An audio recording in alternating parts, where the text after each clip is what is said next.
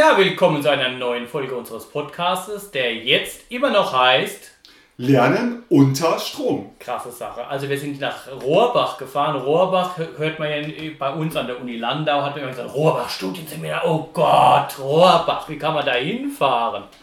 Aber nein, wir sind heute nicht im Studienseminar, wir sind an der Grundschule in Rohrbach und die ist momentan in, ganz spannend in vier, fünf, sechs Containern untergebracht. Und da sind wir hingefahren. Warum sind wir da nochmal hingefahren? Äh, du hast irgendwas gesagt, wir müssten mal was machen zu Vera. Ah, Vera, Vera 3. Soll, soll eine gute Sache sein, ist vom Land, habe ich gehört. Muss genau, genau. Sein. Muss ja. gut sein. Ja, alles klar. Und wen haben wir als Gesprächspartner heute da? Die Frau Jalcin-Kaya. Ich bin die Klassenleiterin der Klasse 3 aktuell in Rohrbach. Und Sie haben tatsächlich Vera 3 mit dem iPad gemacht. Ja, ist richtig. Krasse Sache. Erzählen Sie mal, wie kamen Sie denn dazu? Ja, also ähm, es kam ja wie immer pünktlich der Infobrief zu Vera, der die ganzen Details aufdeckt zur Anmeldung und zur Schüler, wie man die Schüler anlegt im Portal.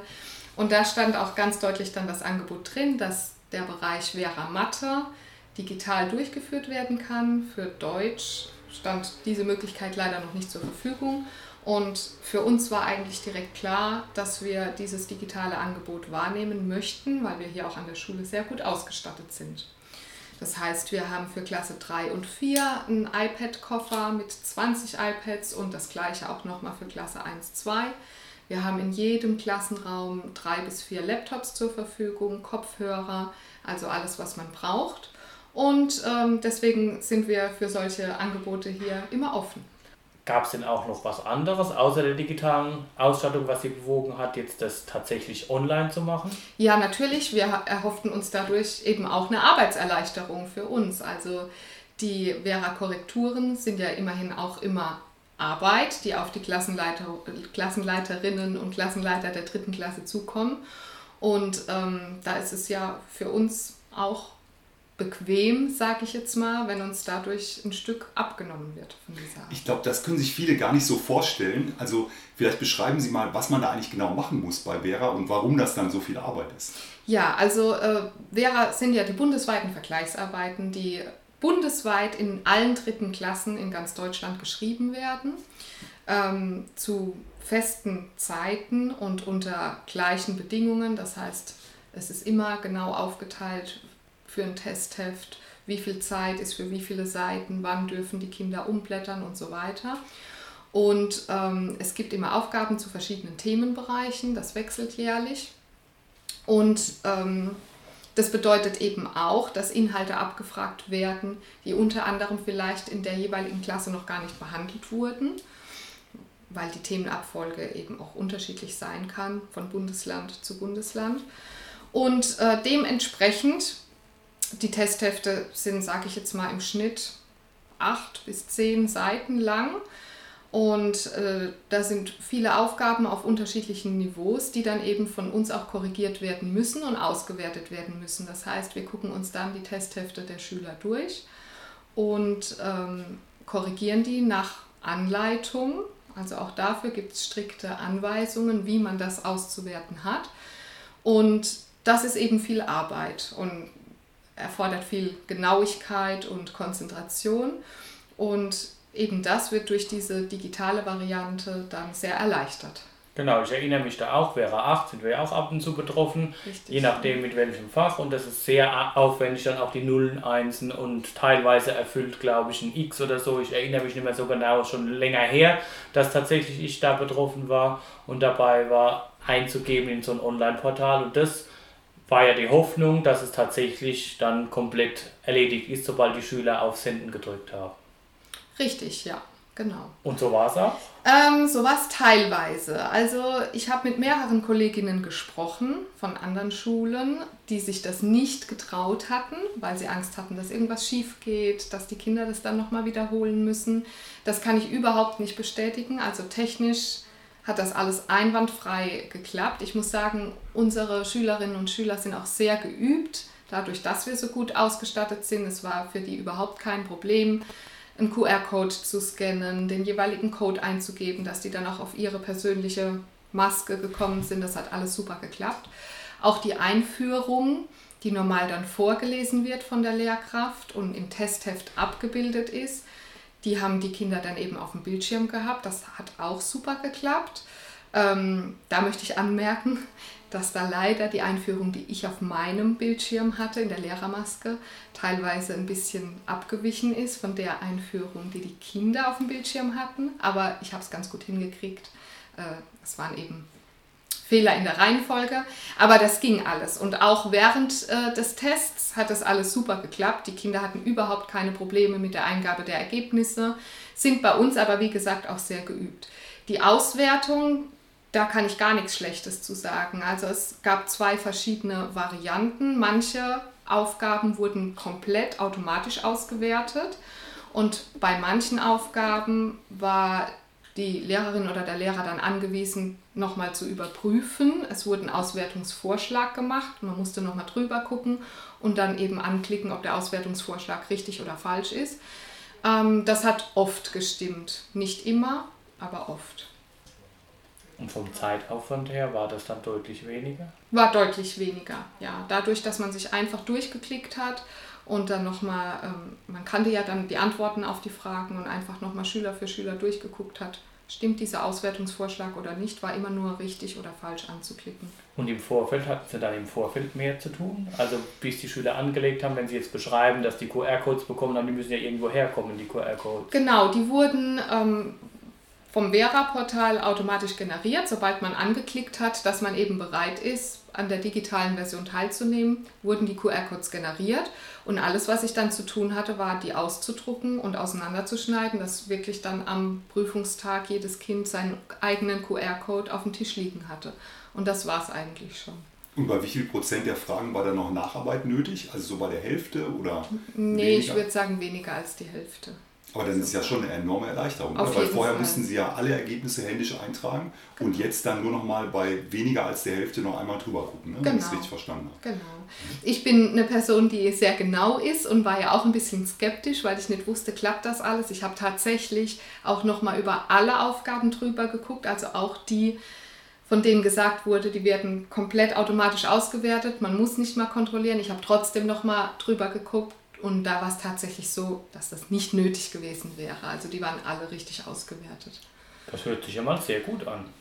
Also ich glaube, im nächsten Jahr muss ich mal gucken, wenn dann, ich glaube, Mathe an der Reihe ist, ob wir da nicht auch mal gucken, ob wir das digital machen bei uns in der Schule. Und es war jetzt nur Mathe, hatten Sie gesagt eingangs, dass was digital möglich war? Genau, es war nur Mathe digital möglich. Für Deutsch stand das leider noch nicht zur Verfügung. In Deutsch ist es immer so, dass zwei Lehrerarbeiten geschrieben werden. Eine ist verpflichtend und eine zweite ist freiwillig. Wir machen immer beide Arbeiten hier in Rohrbach. Aber wie gesagt, die ähm, sind noch klassisch in Papierform durchgeführt worden. Wenn Sie immer beide machen, dann sind Sie ja überzeugt davon, denke ich mal. Also ich wollte mal noch so ganz allgemein die Frage stellen, äh, was Vera eigentlich bringt. Vera bringt ähm, insofern etwas, es wird ja eine Kompetenzstufe ermittelt, also es wird durch die Vera-Arbeit ermittelt, in welchen Kompetenzstufen sich die Kinder in bestimmten Bereichen befinden. Dabei ist immer Kompetenzstufe 1 die niedrigste Stufe und Kompetenzstufe 5 ist diejenige, die eigentlich bis zum Ende der Grundschulzeit erreicht werden sollte. Jetzt kommt immer, oder ist es sogar die Stufe 4? Ich kann es jetzt gerade gar nicht mehr sicher sagen, ob es bis 4 oder 5 geht. Aber es spielt jetzt auch keine große Rolle die Frage der Eltern ist dann immer, ja, warum macht man das dann in Klasse 3 und nicht zum Ende der vierten Klasse? Das wird ja viel mehr bringen, wenn man dann sieht, ob die Kinder gut vorbereitet sind für die weiterführende Schule.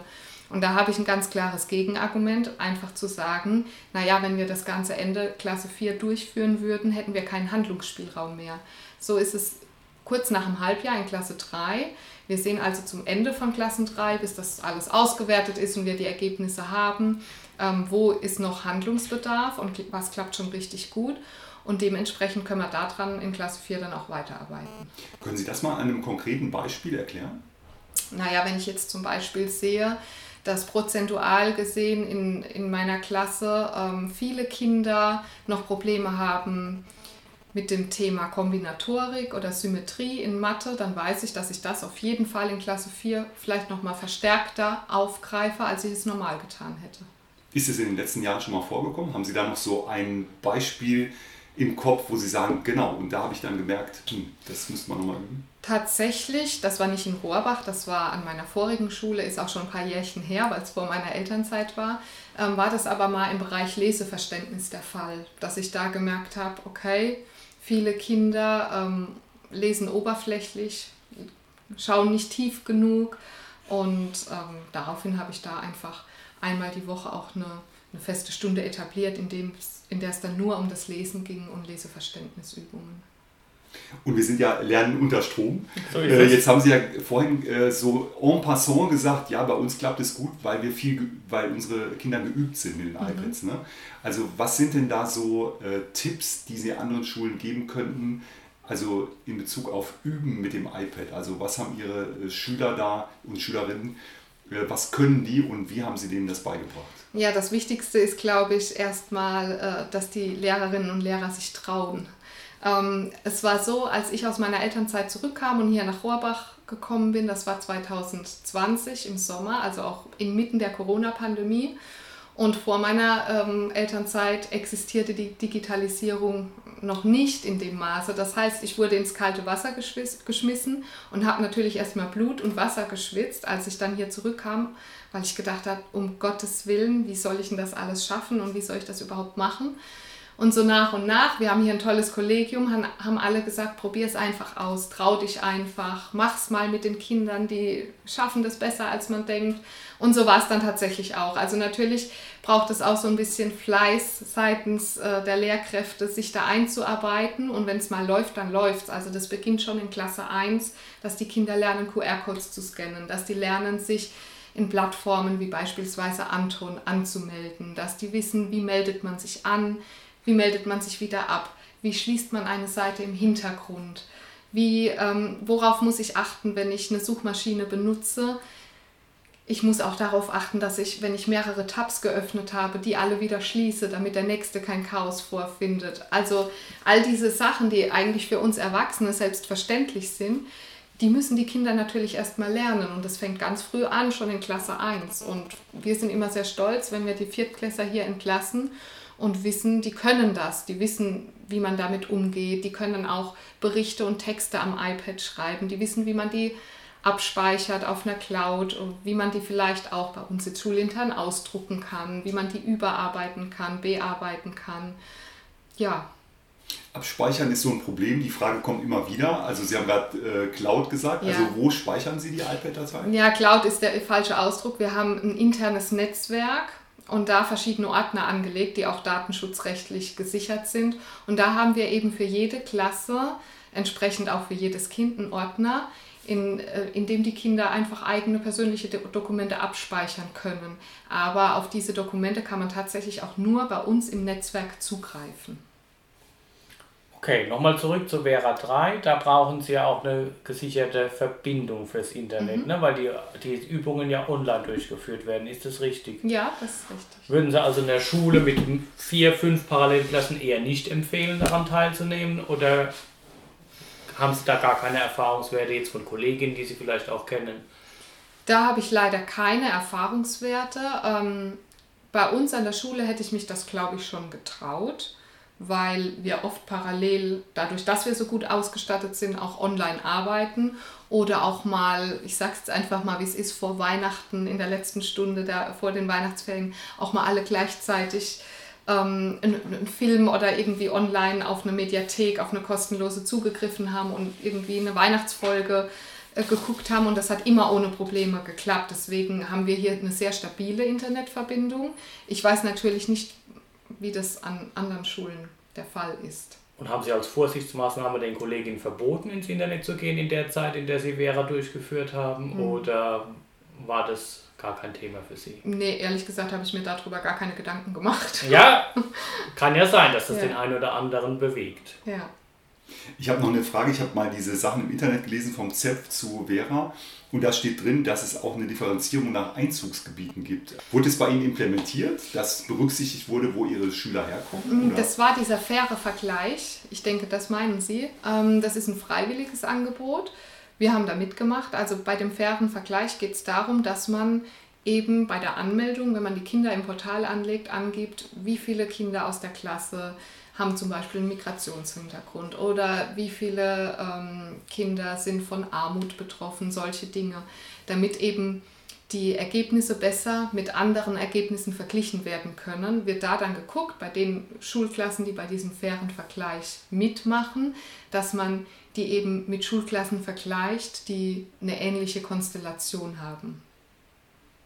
Und es soll ja dann auch was, also jetzt gehe ich mal so ein bisschen auf die Meta-Ebene, ne? Ähm, es hieß ja, das soll auch was für die Schulentwicklung bringen. Ja. Ich habe mir jetzt so vorgestellt, kann ja wirklich sein, also passiert es bei Ihnen, dass Sie dann ein Kollegium zusammensitzen und sagen, Mensch, Lesekompetenz sieht schlecht aus, da müssen wir was machen oder wie läuft es bei Ihnen ab? Ja, auf jeden Fall. Also sobald wir alle Vera-Ergebnisse haben, wird das auch immer in der Gesamtkonferenz besprochen. Das heißt, die Lehrerinnen oder Lehrerinnen der dritten Klasse stellen dann ihre Ergebnisse vor und es wird sich darüber ausgetauscht und auch überlegt, ähm, wenn es irgendwo hakt, woran kann das vielleicht liegen, was könnte man daran ändern, wie könnte man das verbessern.